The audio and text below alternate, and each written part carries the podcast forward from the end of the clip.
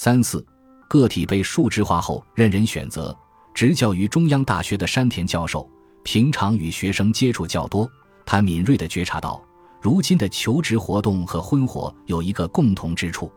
他进一步解释道：以前在求职的时候，对自己的特长啊、性格了，还有组织协调性等看得并不怎么重，而现在在求职这样一个锻炼洗礼的过程中，每个学生都被数值化了。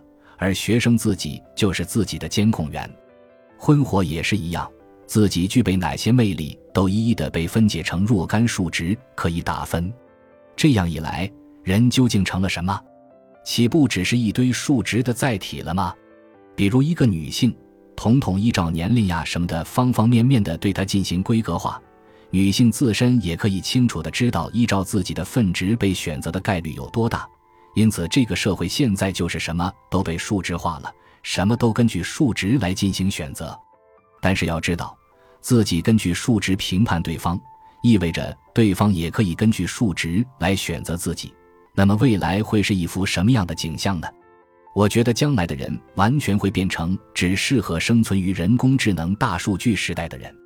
的确，在婚火风潮席卷整个社会的同时。围绕着婚姻的种种社会环境以及人们的意识，也都在发生着变化。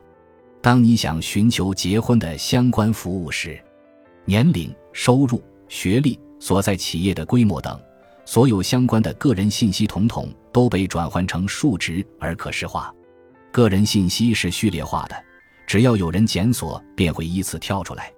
毫无疑问，将来的社会必将是一个不仅仅对于某样物品。